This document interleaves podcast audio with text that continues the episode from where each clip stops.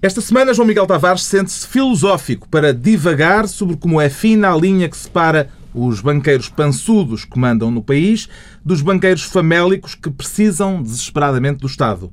Pedro Mexia confessa-se magno, como um certo Carlos, e Ricardo Araújo Pereira declara-se a caminho da inexistência, como Portugal. Está reunido o Governo Sombra.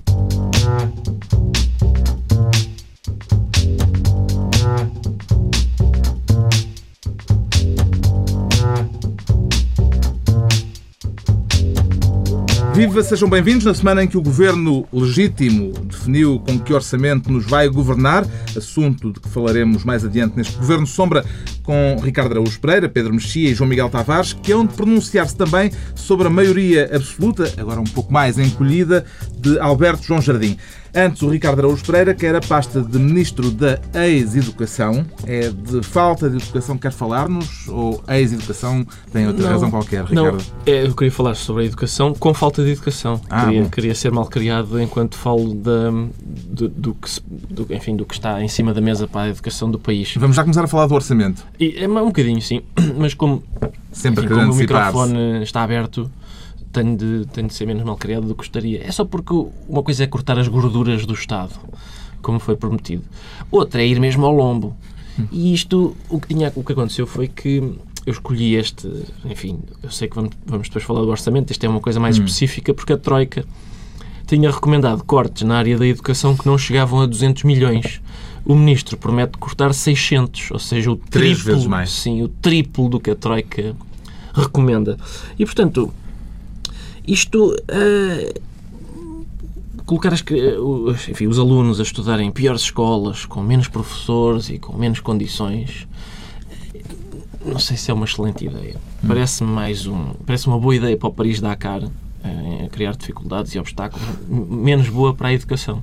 Mas, uma vez que o orçamento da Troika é de 196, acho eu, e o do Ministro é de 600... De 196 a menos, era o que a Sim, Troika exato. propunha que se reduzisse. Exato. O que, o que se faz quando se tem dois orçamentos é a gente vai, vai falar com o senhor que fez o orçamento mais baixinho. Estou a pensar que isso ainda, ainda pode ser possível. Cada um apresenta um orçamento. Não gosto tanto do Ministro, prefiro o da Troika. Portanto, apoiamos a Troika. Exato. Ah, queria só dizer que estes cortes não incluem, ao que parece, os apoios a, a, às escolas privadas. Isso é estranho. O facto dos cortes na educação serem já o triplo eh, daqueles que a Troika propunha não quererá dizer, no fundo, que somos bons alunos, Pedro Mexia? Que somos bons alunos. Somos bons alunos a criar maus alunos, atenção. A, a, a, expressão bons alunos, quando foi dito na altura em que as coisas corriam bem, era, Cavaco Silva, era simpático, mas ganhou com o tempo um, um tom ominoso, posso ser ominoso. Eu, se faz favor, é, não absolutamente. Sei, enquanto não há os cortes na educação, que daqui a 10 anos já ninguém, já, ninguém, já ninguém percebe. Mas eh, eu acho que é que... Já não há dinheiro para adicionar eu fui, das, eu, eu fui das pessoas que ficou contente com a com a escolha de, de Nuno Crato para Ministro da Educação, mas ele pode-se vir a revelar o Obama dos liceus, porque é uma pessoa que prometia muito. O Obama dos liceus. Uma pessoa que prometia muito, mas uh, depois vai saber uh, o seu balanço final é capaz de ser um bocadinho insignificante. Ainda não fez implodir o Ministério da Educação como propugnava. Pode-se dizer propugnava. Isso era difícil porque, porque ele está lá dentro, não é? Eh, é um bocado, seria uma coisa um pouco islâmica fazer explodir o edifício estando lá dentro. Entretanto, soube-se que o Procurador-Geral da República vai analisar as queixas de manipulação de dados nos concursos eh, de professores. Que gravidade é que atribui a isto, João Miguel Tavares? Eu acho o Ministério Público é aquela coisa que parece que toda a gente chama em qualquer altura. Para qualquer coisa, chama-se sempre o Ministério Público. Qualquer coisa que aconteça no país, seja alguém, nós vamos falar mais à frente de Cavalo Cival, alguém diz uma coisa desagradável no, no jornal, o Ministério Público, aconteceu isto, mas, Ministério Público. Mas Ministério por, Público. Mas sabes porquê? É porque produz resultados. Exatamente, produz resultados. É aquela coisa, eu às vezes, olha, eu ando há muito tempo agora sem dormir e estou a pensar, aliás, à noite começar a chamar o Ministério Público cada vez que o meu filho pede, pede água e, e, eu tenho que me levantar às 3 da manhã. Oh, Ministério Público! Podias lá ir. E isto, evidentemente, é mais uma daquelas coisas que não vai dar em nada e mais vale, em vez de chamar o Ministério Público, realmente cortar a sério nas despesas da educação e da gordura, porque o problema dos rapazes da Troika, para voltar ao tema, porque é isso que nos afasta um bocadinho, é que o pessoal da Troika pensava que nós, apesar de tudo, os nossos números batiam certo. E depois, quando se chega àquela parte da execução orçamental, eh, basicamente percebe-se que está tudo muito para trás, há contas que ficaram por pagar, faturas que ainda vão, E, portanto, estes O Hospital 600 de milhões... Santa Maria tinha 7 milhões de euros de faturas Ora, lá está. escondidas. Portanto, estes 600 milhões, se calhar, é para chegar aos 200. Atenção, o hospital desmentiu isso. Eu, eu, eu acho é que se nós vamos. Ou das duas, uma, ou apuram tudo, ou então, se é por desconfiar que ainda há muitos buracos, porquê 600 milhões? Porque não 900, vá. Mas todo o orçamento, que a gente há de falar mais à frente, todo ele é feito com, alegadamente, com uma certa folga, porque já se sabe o que nos vai acontecer. Levem uma tem- certa. Mas é, Tem- não eu Tem-se não visto, tem-se visto nos transportes, não é? Isto não é muito- uma vez que- sido- Eu não acho mal nós fazermos melhor do que. ou tentar fazer mais que a troca, a troca nos pede. É aquela coisa de. Portugal não tem a, a menor vocação para ser senhorio, não é? tem a vocação para ser capataz. Nós precisamos de alguém que nos diga o que fazer e depois nós chegamos lá e implementamos. Pensar pela nossa cabeça é um bocado difícil, mas se for para estar a dar chicotadas no lombo do Isso não, povo. mas o capataz. não Ah, tem isso está bem. Pois. É para isso. É, lá, isto agora foi Falta- uma intervenção faltou- de esquerda. Faltou ter nota marxista. até. Foi uma intervenção ele de esquerda. a- Isto, porque isto, isto está tudo confuso, eu acho. Isto daqui nada. O país deu já tantas voltas. Aliás, nós também vamos falar. Alberto João Jardim já é marxista. Nós falamos disso mais à frente. Deixamos o Ricardo Araújo Pereira entregue à ex-educação. O João Miguel Tavares prefere desta vez a pasta da Justiça, lá está, outra vez, o Ministério Público, Mas com certo temor. Jandos, caso, com certo temor. para se dedicar a um daqueles temas que, na sua opinião, interessam às pessoas. Exato. Mas ao mesmo tempo interessa às pessoas, mas é, é com um certo receio que eu trago para aqui. Porque eu queria falar desta história do Ministério Público e do Hulk. E embora eu seja um sócio do Benfica e até tenha Red Pass, eu cada vez que estou aqui rodeado por vocês sinto-me uma espécie de, de membro da claque de Super Dragões. E bem, e bem, porque bem, realmente é uma eu até tenho que medo, aqui porque isto, isto- atenção, isto é mesmo uma manobra arriscada, porque não é fácil falar sobre este assunto. O Hulk, que foi eh, indiciado pelo Ministério Público. Aliás, um jornal tinha o título que era Ministério o Ministério Público quer ver o Hulk preso. E eu pensava que estava a ler um livro da Marvel, porque nos livros da banda desenhada é que eles querem ver o Hulk preso e andam sempre a tentar, a apanhá-lo. Mas nesse Hulk é verde. Este, este Hulk é verde. Este, este não. Ahm, e o que é que se passa? Ou seja, isto, porque é que isto é uma questão sensível? É porque, evidentemente, quando nós dizemos é justo que pessoas que foram pontapeadas e andaram a levar socos não possam recorrer aos tribunais e, e queixarem-se e as pessoas que os andaram a pontapear e, e esmurrar não devem ser condenados e tudo isso. Dito assim, é evidente que sim. É por isso que isto é um assunto sensível. É evidente que as pessoas foram agredidas e tal. Tudo bem. Agora, qual é que é o problema? O problema é que existe aquela coisa chamada bom senso que às vezes não abunda. E que quando se coloca, ah, quando se junta a isto, a Mas senso, lentidão... há, há a lei do bom senso. O que é o bom Não, senso? pois eu sei, é por isso. É isso exatamente que eu não queria estar aqui a discutir contigo. É que exatamente a lei não tem o bom senso. E o problema da justiça em Portugal é que não existe uma ausência Como de bom senso. conceito jurídico, o bom assim, senso E onde é que é está o bom senso? um Exato. E é como o bom senso não existe num- como conceito jurídico, quer dizer que ele não existe na justiça portuguesa. O que é que se passa num caso como este? Em termos práticos. Em termos práticos, aquilo que se passa é que, da última vez, por acaso o Ben- o Benfica até conseguiu ir eh, ao Porto e jogaram à bola e empataram e no final não se zangou toda a gente e não houve agressões. Eu até vim para aqui dizer, ei, fixe! E agora?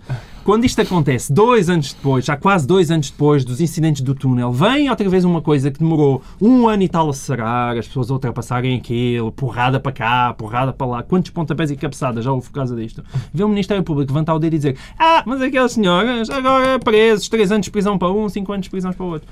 Ora, e e isso, isto o que é que dá? O que é que já dá? Já deu o Pinto da Costa a vitimizar-se, já deu o Vítor Pereira a declarar eh, nós sabemos que o que ganhámos no ano passado, aliás, o que temos vindo a ganhar causa algum incómodo, temos consciência disso. Portanto, já começa outra vez esta conversa. Imagina os próximos programas de televisão, todos a bater nisto, esta vergonha. É, pá, e isto, a única coisa que eu digo é, isto não era evitável. Pinto da Costa veio, entretanto, dizer que espera que também investiguem Scolari por causa da agressão a um jogador eh, durante um jogo da Seleção Nacional. Mas não eh, lembro. eu não sou jurista, mas alguém apresentou queixa contra o Scolari? Não sei. Pois. Que eu tenha conhecimento, não. Já nem me lembro qual era a equipa adversária Portugal nesse Era um jogo. eslavo qualquer. Eu É, lembro-me bem da... qualquer dos Balcãs. Sim, eu lembro-me bem é que... Se Para mim, mais, para mim, eu na altura tive a oportunidade de falar sobre isso. não, o mais chocante na agressão do Scolari não foi ele ter tentado, ou ter mesmo acertado um, um soco na cara daquele sérvio. Foi ele ter dito que o fez para defender o Quaresma. Portanto, vem um brasileiro de Menino. 60 anos defender um cigano à pancada. Não, não. Isso nunca, para mim, isso nunca, nunca fez sentido. Agora, em relação ao Hulk, eu acho que isto é, é simples, não é? Quer dizer, a justiça portuguesa leva tempo. Pelos vistos, ele é acusado de um crime que, que, como é evidente, não dá pena de prisão. Ahm, se ele quiser evitar até o julgamento, que candidato a uma Câmara. Não percebo, também fala-se, não é muito barulho e tal. Isto era muito mais simples do que Ficou parece. satisfeito com o regresso ao túnel, Pedro Mexia? Eu, eu acho que ju- eh, chegarem aos tribunais eh, casos desportivos e futebolísticos que aconteceram no Mas não é um caso desportivo. E não foi no relevado. Ah, não, isto é, Deixa- o introito. deixa-me é o acabar a introito. frase. É o introito, então. casos futebolísticos que se tenham passado no relevado ou no túnel, a mim não me dá muito gozo que cheguem a tribunal. Eu gostava imenso que chegassem a tribunal e com resultados, coisas que se passaram em quartos de hotéis, em residências privadas, em salas de reuniões, em lupanares. Isso sim, isso gostava imenso que, que alguns desses casos, que são realmente sérios e que, como é que é, eh, mancham a verdade desportiva, esses sim. Agora, não me parece, não me parece propriamente que um, que um caso de pancadaria no futebol eh, deva ir para os tribunais E eh, aquela comuns. categoria jurídica chamada bom senso? É pá, tu também estás mesmo ali. hã? Não, a mas curiosa- a faquinha. Curiosamente existe, curiosamente existe não a categoria bom senso, mas existem categorias eh, Eu só estava Ah, a, a Pedro tentar aclarar. comigo. Não, não. Estava a Não, tentar aclarar. por favor, não digas isso. aqui- Eh, Viajar eh, para os trópicos ou assim. Estás feliz, estás, não sei, estás luminoso. estás queriducho. ominoso. Eh, agora perdi-me também. Categoria bom Não, bom senso. senso, categoria bom senso. Não, mas há cláusulas genéricas, por exemplo, há, há- há o, o direito, não sei se ainda, não sei se ainda isto está em curso, mas quando eu, quando eu estudei havia cláusulas como em que se apelava para o, o juízo do bom pai de família, por exemplo, coisas, cláusulas maravilhosas de, de rigor e de precisão eh, jurídica. Pronto. O João Miguel Tavares fica esta semana com a pasta da Justiça e leva o pelouro do desporto como brinde. O Pedro Mexia, que também está atento a casos judiciais, como se viu, decidiu criar o Ministério do Arquivamento. No caso, para aplaudir arquivamentos. Para, apla- para aplaudir Não para os criticar. Na- na- quer dizer, nenhum dos um dos casos é um arquivamento, o outro, o outro não é bem um arquivamento. Mas, hum, basicamente, porque Os eu casos acho é o caso Filha Rebelde, o caso Filha Rebelde e o caso da- do, do editorial da Sábado, que criticava o Presidente da República, eh, ou que criticava Cavaco Silva, já, São dois já, casos já vou eh, explicar qual é a diferença neste caso, por ter dito, eh, por ter tido um discurso, no fundo, hum, parecido ao que tinham alguns dos autarcas acusados, dizendo que o voto eh, do eleitorado, de certa forma, lavava as eventuais suspeitas que houvesse no caso, no caso de Cavaco Silva, da Casa do Algarve. Ahm, bom, ah, e o caso da Filha Rebelde foi, eh, como, como falámos aqui, uma peça eh, adaptada de um livro sobre a Ana Silva Paz, que era filha de, de um, de um inspetor da, da, da PID, de um dirigente da PID, e que, que, que era uma esquerdista, que foi para Cuba, enfim, tem uma vida muito interessante. Um, e, é- e houve uma peça de teatro que esteve no Teatro Nacional adaptada desse livro. A família do Silva Paz recorreu, dizendo que, que a peça era ofensiva, recorreu aos tribunais um, e, e- e perdeu, e perdeu ah, no tribunal e desistiram de, de, do recurso e, portanto, o caso ah, ficou arrumado. Isto para dizer o quê? Que na em matéria de liberdade de expressão ah, deve ser uma das poucas matérias da justiça portuguesa em que nós nos podemos orgulhar da- do país em que vivemos. Não há praticamente casos escandalosos ou, ou nefastos de limitação de liberdade de imprensa e de liberdade de, de- do que se escreve nos jornais, do que se publica nos livros, do que se exibe. Ahm, não há praticamente casos de limitação de liberdade de imprensa. Os tribunais portugueses têm tido uma, um entendimento muito extensivo. Nestes dois casos, nestes dois casos, por exemplo, eh, o, a queixa da, da Presidência da República contra a sábado, não era da Presidência da República, era do Ministério Público, foi arquivada porque disseram, primeiro, que era uma, estava dentro do, do direito de crítica e depois porque não configurava uma ofensa ao Presidente da República porque referia ao candidato Cavaco. Silva. É- Eh, é- a crítica era ao Clark Kent, não era ao super-homem. Exatamente. Era a esse- identidade esse secreta não é muito feliz, na minha Não, não, de opinião. não, mas do ponto de vista jurídico, do ponto de sei, vista jurídico é em relação, a, em relação à, à, ao- à peça de teatro, o que se disse foi primeiro que a, a adaptação, que era a adaptação de um livro, depois que era uma obra com uma componente ficcional, como é normal numa peça de teatro, e depois porque a questão da a invocação da honra por parte de um ex-agente, da família de um ex-agente da polícia política é sempre uma matéria um bocadinho, eh, digamos, nebulosa, nebulosa, não é? Eh, e, portanto, eu fiquei contente com estas duas eh, decisões e, e tenho ficado repetidamente contente quando foi arquivada a queixa contra o João Miguel Tavares, uh, quando uma série de outros casos que praticamente sempre os tribunais têm sido defensores da liberdade de expressão. Qual dos dois casos gostou mais de ver arquivado, Ricardo Os dois, de, acho que são os dois simpáticos. E, e é como diz o Pedro, são, são casos que, enfim, no meio deste caos em que a gente vive agora, sempre sublinham que há qualquer coisa boa em Portugal, não é? É possível dizer que o diretor da PID era da PID, é possível criticar o Presidente da República, mesmo que seja só a identidade secreta do Presidente da República. É verão até dezembro. Epá, sim senhor, há duas ou três coisas que valem a pena. Está-se bem. O facto do Presidente da República perder uma ação judicial tem significado político, João Miguel Tavares? Ah, não, não acho que tenha nenhuma espécie de significado político. Eu congratulo-me com ela. A única coisa que eu contesto, mas isso está na lei portuguesa, mas uma das coisas da lei portuguesa que eu contesto é que haja qualquer espécie de proteção à figura do Presidente da República para ser Presidente da República e que a gente tem que o tratar com mais respeito e carinho. Se há uma proteção, não, não se há uma proteção à cançoneta a portuguesa, porque é que não há de haver, porque é que não há de haver uma proteção ao Olha, fala por ti, mas até hoje a portuguesa incomodou muito menos que o Cavaco Silva. Sim, é verdade. Porque é porque não cantas a letra. Alteias. Está arquivado mais um tema nesta reunião do Governo Sombra. Daqui a pouco as eleições na Madeira e o orçamento. Para já damos voz ao filosófico João Miguel Tavares, que pretende discorrer sobre banqueiros. Exatamente. Se bem entendi. Exatamente. Banqueiros famélicos e banqueiros pançudos. Exato. Não, isto basicamente Isto é um é também uma pequena homagem que é o meu. É a, é a segunda referência marxista neste programa. Não, Seguiram eu tô- ao capataz, eu estou. Ainda há mais, famélicos. ainda há mais na manga. Espera Mas banqueiros, é banqueiros. É Sim, convém, banqueiros famélicos, é, pois. convém, convém sublinhar o substantivo. o termos famélicos é, é a trademark marxista. Há mais, é, há mais, espera mais um bocadinho. Mas isto é uma pequena homagem aqui ao meu amigo Ricardo Pereira, porque ele geralmente, não sei se as pessoas se recordam, ele vinha aqui, eh, falou em muitos programas da vergonha que era aqueles lucros astronómicos dos bancos, dos banqueiros, que comem tudo e não deixam Atenção, nada. eu não disse que era uma vergonha lucrarem, eu disse que era uma vergonha Não pagarem impostos, É? Isso eu acho mais vergonha. Mas isto, isto basicamente é para quê? Porque eh, quem, quem vai ver os arquivos do- deste programa eh, achará certamente muito Sim, essa Esse- multidão. É tão é possível. Não sei o que é, isso é um divertimento muito Há teses universitárias em curso. É, é impressionante como nós aqui há um ano e tal, ou até há dois anos, sempre era esse o discurso, não é? Que é o poder do capital, os banqueiros tomam conta do país. E de repente é, é impressionante como é fina essa linha, como realmente o banqueiro pançudo, não é? O homem que apaga o charuto na testa do seu trabalhador, para de repente nós estarmos a ver o banqueiro que basicamente eh, está tramado, não ele pessoalmente, mas porque o seu banco está endividado até o pescoço, o BPI já afirmou que se a Grécia se a Grécia se afunda, eles provavelmente vão declarar prejuízos e eh, está este caso terrível de falta de liquidez dos bancos, em que eles basicamente não têm dinheiro para emprestar, não têm dinheiro para cumprir praticamente as obrigações que lhes estão exigidas em termos de liquidez e andam mais ou menos de mão estendida a ver como é que aquele dinheirinho, aqueles 12 mil milhões da Troika, podem ou não cair nas suas contas.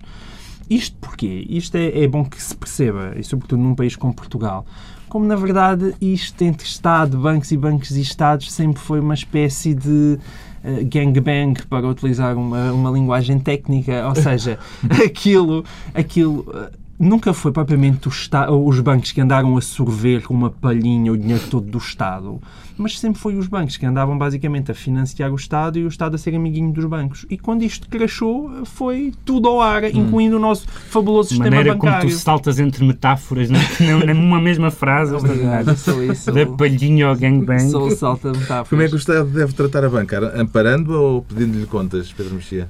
Não, quer dizer, evidentemente que, o- que, o est- que a banca, tendo em conta que a banca tem lá o nosso dinheiro, é evidentemente que é melindrosa a maneira como se, Não, o problema é que não tem lá o como, nosso dinheiro. como né? se trata a banca. Porque coi- não outra, tem lá o outra, nosso outra- dinheiro. outra coisa é, por, por um lado, a banca se comportar de uma forma, digamos, decente. Há um, recentemente, num livro sobre a, sobre a crise irlandesa, eh, o, o, que eu li, o, o autor contava que quando, que quando o governo irlandês, eh, quando começou a haver uma instabilidade, garantiu os depósitos, os bancos conseguiram, eh, através de depósitos, garantir a sua dívida também. E, portanto, para todos os efeitos, nacionalizar a dívida dos bancos irlandeses, que passou a, não ser, a ser não dos bancos, mas do Estado irlandês. E, portanto, evidentemente, quando os, quando os bancos se comportam como eh, malfeitores, o Estado não pode, não pode tratá-los como se fossem pessoas de bem. E também os bancos, o sistema bancário e os empresários e tudo isso, no, numa, momento em que se pede sacrifícios,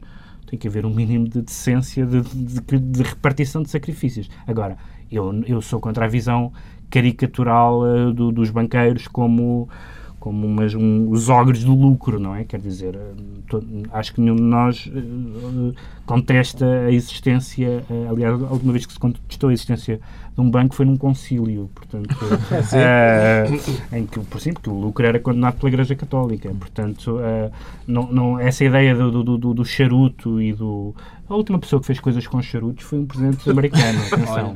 tu estás muito a par das últimas bem. vezes em que se fizeram coisas, com charutos. Fala por ti. Pois é, isso apagar, apagar Ele gosta de charutos e a Pato já fez Sim. com coisas com charutos. Ele, Ricardo, é, muito depois apagar do, charutos do, na testa de um funcionário é, é falta de educação e é estupidez. Porque o charuto, charuto não se apaga, deixa-se extinguir. Não há, não há razão para como, estar... Como, o próprio, como o próprio funcionário. E depois esta... esta como funcionário a, a conversa... Eu, eu já, protestei, já protestei em devido tempo, mas esta, a, a, a discussão da, da, da política da, da, e da economia em termos de índice de massa corporal a mim encanita muito.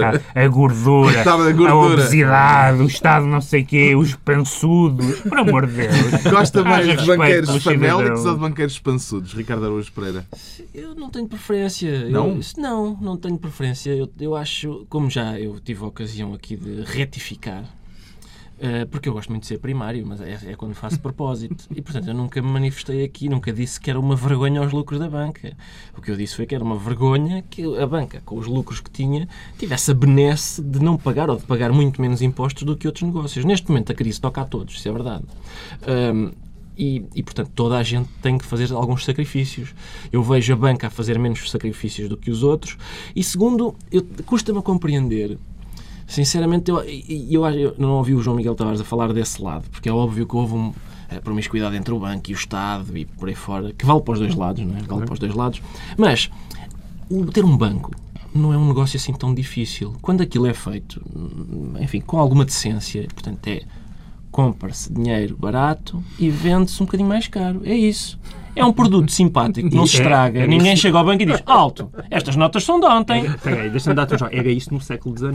Pois, exatamente. o que é que aconteceu entretanto? Entretanto, começaram a investir-se em aplicações financeiras, em fantasias que na verdade não existem. A bolsa deixou de servir para as empresas se financiarem, mas sim para especular acerca do valor que oscila diariamente. E é evidente que de repente aquilo que Está-se a falar de uma coisa que não existe. A, há, há, dinheiro que está a ser negociado. A imaterialização do capital. Pois posso, foi. posso citar a New Left Review. Foi a imaterialização do capital. Que deu nisto. E deu, exatamente. E deu nisto. Hum. Deixamos o filosófico João Miguel Tavares uh, e, e a, a situação a que isto chegou com a imaterialização do capital. Para nos virarmos agora para o Pedro Mexia, que se declara magno. Uh, não me diga que se sente uma alta autoridade. Então não, quer dizer, é, pelos vistos todos podemos ser. Uh, eu. É assim, vamos Já lá ver. Para, para, onde é que, para onde é que podemos começar? Como dizer tanto, isto com elegância? Eu tenho tanta coisa a dizer sobre este caso. Um, Atenção que estamos a falar de um concorrente direto deste programa. Não, não, mas aí, é, na então, rádio do lado. Então vamos mas foi por isso? Então, foi por isso ele, percebeu. Então vamos Bom, começar esta hora isto não dá, a gente não consegue concorrer com aquele programa extraordinário. Tem que arranjar outro Então, então vamos começar por aí. Uh, uh, uma, um, um programa o programa geralmente um programa qualquer de rádio por exemplo faz uma, uma, uma piada com aquilo que nós estamos a fazer aqueles que querem ter piada. Governo sombra porque nós estamos aqui a fazer a função. Mas as pessoas percebem a laracha ah, governo sombra porque estão ali. Freud e Maquiavel uh, implica um grau de ausência de sentido do ridículo bastante, bastante acelerado. Eu tenho alguma simpatia pelo, pelo Amaral Dias, mas... Que era o Freud. Que, que, que era o Freud. Mas o Maquiavel... O Carlos Magno disse uh, que Maquiavel, se vivesse hoje, é, fazia marketing político. O que, o que diz todo o entendimento intelectual, da, da, da, maneira como ele vê. Alguém dizia outro dia, uh, lembrando o percurso dele, que aliás passou também pela, pela TSF, uh, de, da, da, sua, da sua uh, especial apetência para bocas, o que é uma coisa que eu recomendo, como é óbvio, para regular a comunicação social, porque tem, alguém tem que substituir o azeredo, não é? Quer dizer, E uh, a entidade reguladora da comunicação social já é uma coisa razoavelmente abstrusa, uh, porque é uma, uma, uma heterorregulação, não no sentido de ser uma regulação heterossexual, mas no, no sentido de substituir aquilo que devia existir, que era uma autorregulação da comunicação social, e que faz coisas absurdas, como, como, julgar, como julgar o pluralismo a metro, a dizer o PS teve 2 minutos e meio, o PS teve 2 minutos e 20 segundos, portanto um foi prejudicado, o outro foi beneficiado. Uh, os votos de vencido do, de um dos membros da, da, da, da ERC não eram publicados no site. Os, os, os, membros, da, os membros da ERC no, nos blogs e nos mídia uh, reagem às críticas legítimas que lhes fazem de uma forma absolutamente liganesca. Uh, e, além do mais, há alguma. Como é que eu ia dizer? Há, alguma, há, uma, há uma certa decência na forma como se fazem as coisas. Por exemplo, diz a lei que o presidente da ERC é cooptado de entre os membros escolhidos. Ora, o PS e o PSD decidiram já decidiram que o presidente vai ser Carlos Magno.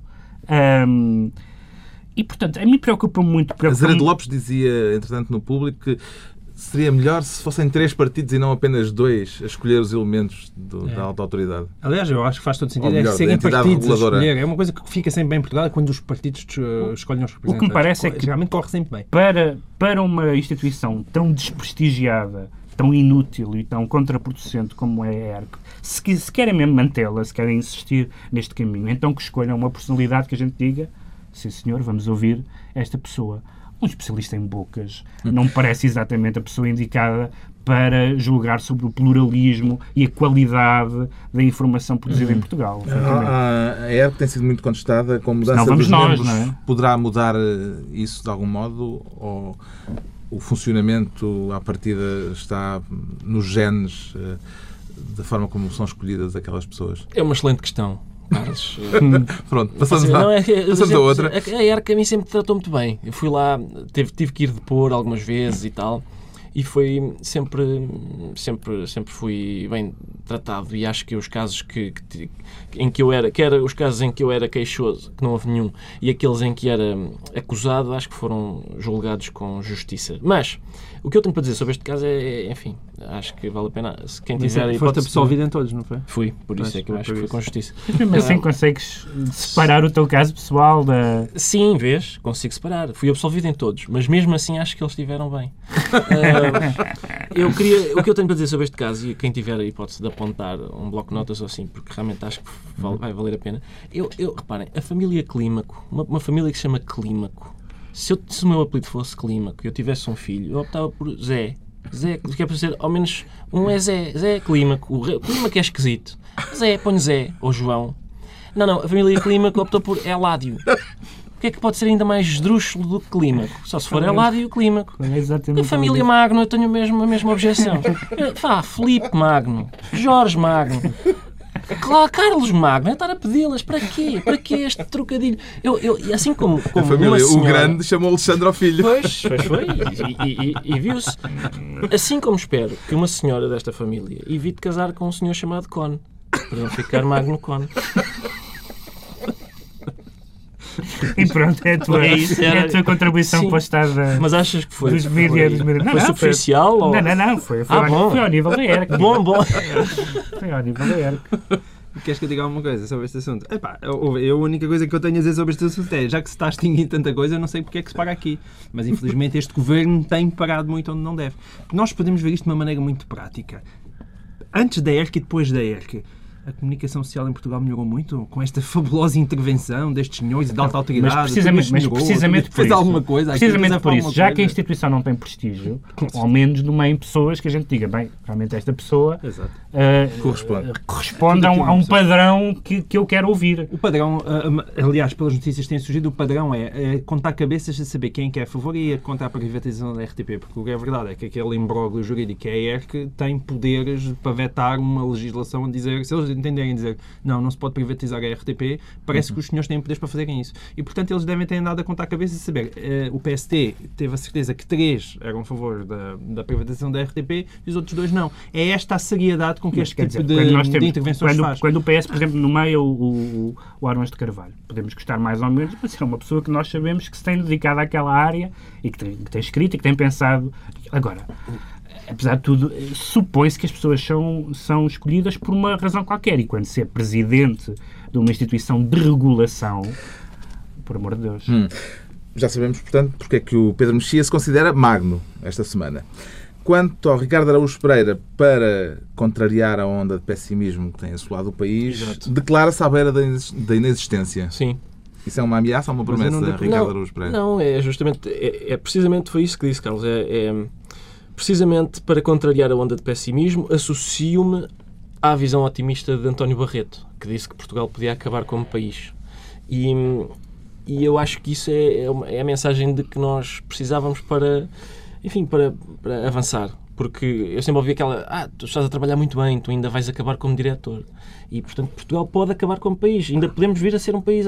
Acho que é essa a ideia que está por Primeiro trás da vamos chegar a um país e depois acabamos. É isso? Não, não. É como, como, Ainda vai como acabar como "É, pá, país." Tu ainda vais acabar como presidente do Benfica, imagina. Um cara de prestígio, tu vais acabar como presidente.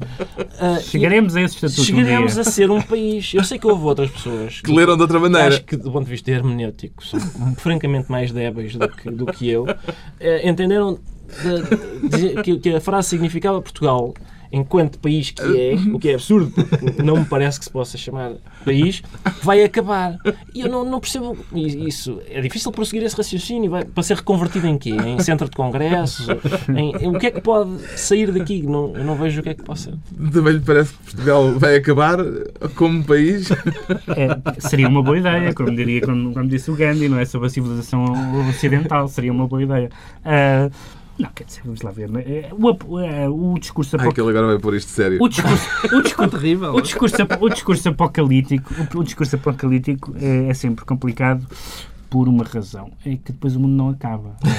é? e então é sempre um bocadinho frustrante. Eu sou, sou estou longe de ser eh, otimista e também longe de ser patri- patriota no sentido clássico do termo, mas quer dizer, já cá andamos há alguns séculos, já tivemos coisas um bocadinho piores, tipo Mas há aqui outro problema grave. Mas há muito Coroa. tempo que ninguém nos manda nas finanças, temos que admitir desta maneira. Há aqui É outro verdade. problema que é por oposição aqui à economia, aos negócios estrangeiros, a tudo, eh, fomos sempre, fomos praticamente sempre eh, maniatados por, por, por potências Mas- estrangeiras de uma forma ou de outra. Certo? Eh, por, por, por invasores, por, por eh, libertadores, por... eh, Quer dizer, eh, a nossa história, a nossa história é a história de um país débil e um país débil E agora vamos é experimentar. pelos outros. Pronto, Portugal Vamos pode. experimentar o protectorado. Nós, pode como estar a- é, é isso, é como ser Achas? capataz. Nós somos maus como senhoria, mas somos bons como capataz. capataz. Nós, como protectorado, Mas é triste que um homem como António Barreto, um intelectual prestigiado, um homem que presida fundações, dá uma entrevista, faz um vaticínio e a, a outra pessoa que vem a público dizer é capaz de ter razão, é Pinto da Costa. Não se faz. É, pá, é um homem que perdeu tempo a estudar e depois quem concorda com ele é um dirigente esportivo. Pronto, Portugal pode estar à beira da existência, como diz o Ricardo Araújo Pereira, ou à beira de se tornar um país. Mas Alberto João Jardim continua a ganhar eleições na Madeira, com maioria absoluta, o que prova que ainda nem tudo deixou de ser o que era. Que lações é que tirou dos resultados das eleições regionais, Pedro Mexia? numa, num, num dos textos que saiu sobre, sobre as eleições da Madeira, um politólogo, e eu raramente cito politólogos, mas neste caso vale a pena, porque a história é muito boa. O Carlos Jalali diz- eh, contava uma história que se passou com, com um candidato à presidência dos Estados Unidos, o Adlai Stevenson, que numa vez, num, num, num comício, um eleitor o abordou e disse: Senhor Governador, o eleitorado consciente está consigo. E ele disse: Sim, mas eu preciso de uma maioria.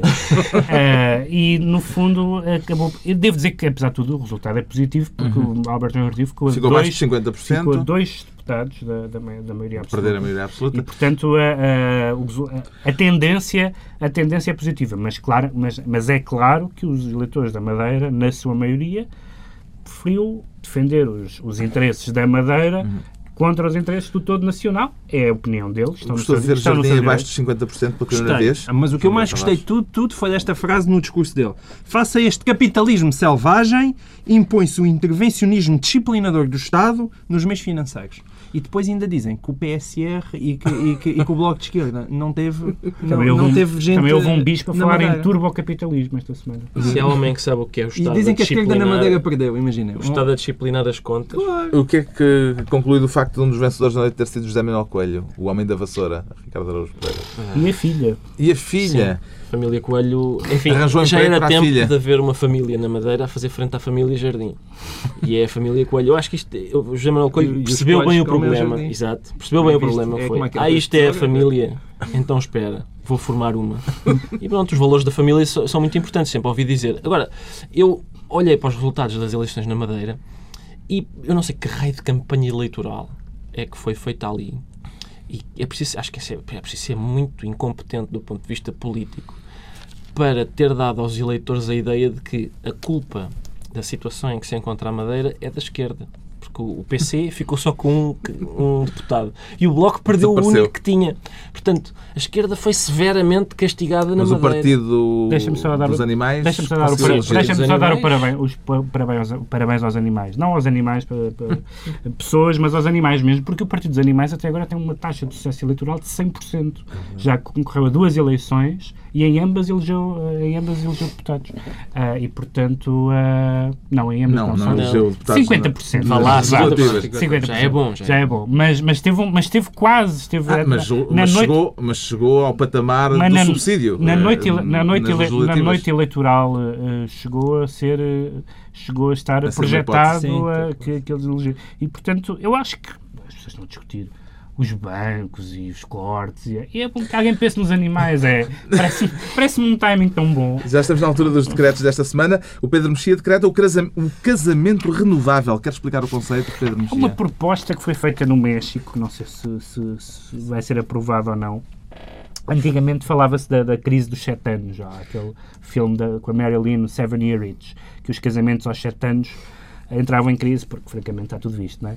Ah, mas dois anos, o, o- o- no, no caso mexicano, eles dizem que, o casa, que, que a taxa de divórcio está a ser muito alta e, portanto, o casamento, como contrato que é, deve ser renovável. Passado dois anos, a pessoa diz: Estou a gostar, ou devolvo o produto. Uma espécie de leasing. Ah, e, e é uma ideia interessante, Uma porque ideia. de facto o casamento é um contrato. Quanto ao João Miguel Tavares, decreta paciência para nos conformarmos com a seleção de futebol. Não gostou de ver Portugal derrotado pela Dinamarca. Não, eu até, até na verdade gostei porque achei que eles mereceram. Ah, a minha questão é mesmo, nós temos de nos conformar porque vem outra vez aí tempos de vacas magras, porque aquela seleção mesmo que vai ao europeu, ah, coitadinho, não, não, não vai longe. E é Vamos lá isso com a eu sei- Bósnia e Paulo Bento porque às diz vezes é o que futebol que é nos anima. 50-50.